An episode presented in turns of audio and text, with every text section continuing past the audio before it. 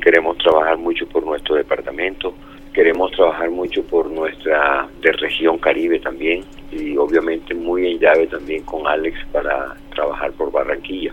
Son nuestras expectativas, es lo que queremos hacer y realmente estaremos muy atentos para construir ahora ya un plan de gobierno, ahora ya más detallado, ya más aterrizado, ahora ya mucho más consciente pues de la situación. Voy a estar en la gobernación y ahí empezaremos pues todo lo que tiene que ver con el empalme, a, conocer la situación financiera ya de primera mano y realmente construir, construir todo este proceso que viene. Gobernador eh, Eduardo Verano de la Rosa, buenos días. Cuando en la campaña le decían, ¿por qué tanta inversión en Barranquilla y no directamente a los municipios en una amplia mayoría? ¿Qué se le dice a la gente que tiene ese pensamiento? De ninguna manera, yo creo que hay muchísima más inversión es en los eh, en todos los municipios de nuestro departamento.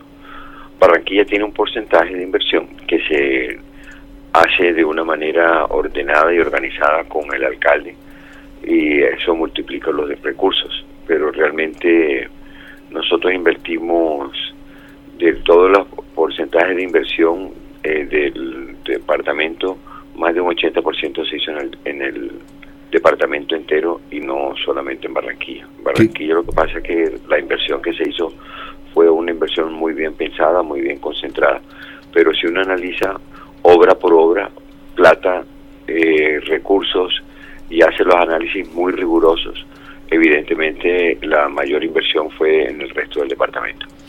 Para Barranquilla, ¿qué se proyecta, gobernador Eduardo Verano de la Rosa, que ha hablado con Alejandro Char? ¿Cuál es el reto para Barranquilla?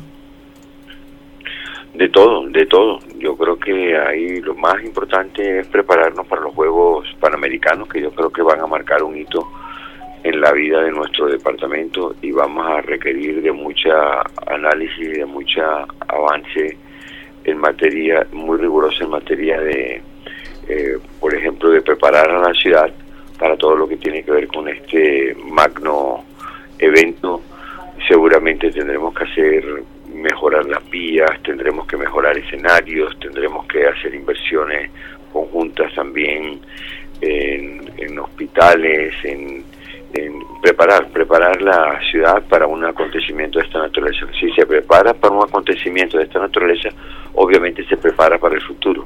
Una gran transformación es la que queremos que tenga el departamento en general porque eso fue lo que ocurrió con los Juegos Panamericanos en Cali. la convirtieron en una super ciudad eh, precisamente a raíz de los compromisos que se adquieren con los Juegos Nacionales, eh, con los Juegos Panamericanos, con los Juegos Nacionales, con los Juegos Colegiados. Es que ese, eh, y los Juegos Paralímpicos, es que ese año 2027 Barranquilla va a estar en la mira del mundo entero porque vamos a tener varios acontecimientos deportivos y la preparación para esos acontecimientos deportivos pues nos darán mucha eh, necesidad de inversiones y todo lo demás. Gobernador, dos preguntas. La empresa AAA, ¿su pensamiento continúa con el tema de, la AAA, de tenerlo como dueño el distrito y el departamento del Atlántico y el acuerdo con los habitantes del sur del Atlántico? Evidentemente, yo creo que esa es una tarea importante que debemos yo creo que hay que tomar unas decisiones de fondo con respecto a la AAA, eh, también con respecto a aire.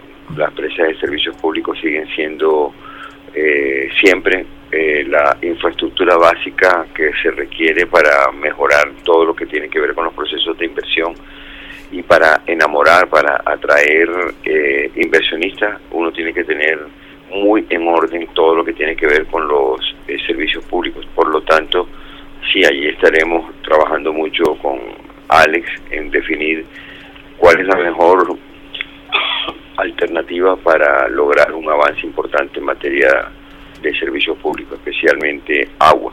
No creo que la solución sea vendérsela a EPM. El tema del sur del Atlántico, ¿cuáles fueron los acuerdos con la, la ciudadanía, gobernador? Seguir trabajando, yo creo que al sur es donde más inversión se ha hecho de lejos eh, hay unas mejoras sustanciales, por eso fue el respaldo que tuvimos en el sur del, del departamento y obviamente que estaremos eh, muy ansiosos de cumplir a cabalidad las expectativas que tiene la gente del sur del Atlántico. Bueno, y va a gobernar Eduardo Verano con seis mujeres, ¿no? En las alcaldías de los municipios. Sí, evidentemente vamos a tener una, un equipo de alcaldes muy bueno. Ahí hemos estado analizando las cifras. Carlos Higgins, en, eh, Juan da Costa, Edinson Palma, también muy amigo en Baranoa, Jenis eh, en, eh, Orozco en Malambo, eh, Oscar, me encanta que esté, que tenga esta oportunidad Oscar Avilés, Darwin Rosales va a estar en Sabana Grande, Paula eh, Jun también en Santo Tomás, en fin, yo creo que hay una camada de alcaldes excelente y trabajaremos con todos y cada uno de ellos. Gobernador, eh, bueno, el mensaje también Alfredo Varela obtuvo una votación importante y entiendo que entraría, entraría a la Asamblea del Departamento del Atlántico, aunque él no lo ha expresado, pero usted qué le dice, Alfredo Varela.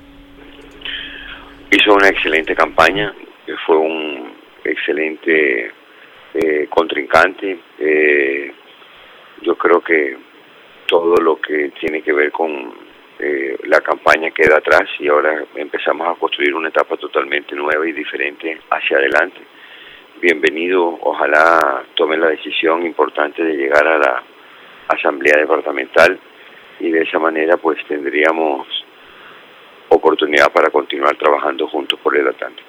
Bueno, ¿y ya tiene gabinete? ¿Ya tiene la lista? ¿Se nombre? no, todavía no. Todavía no.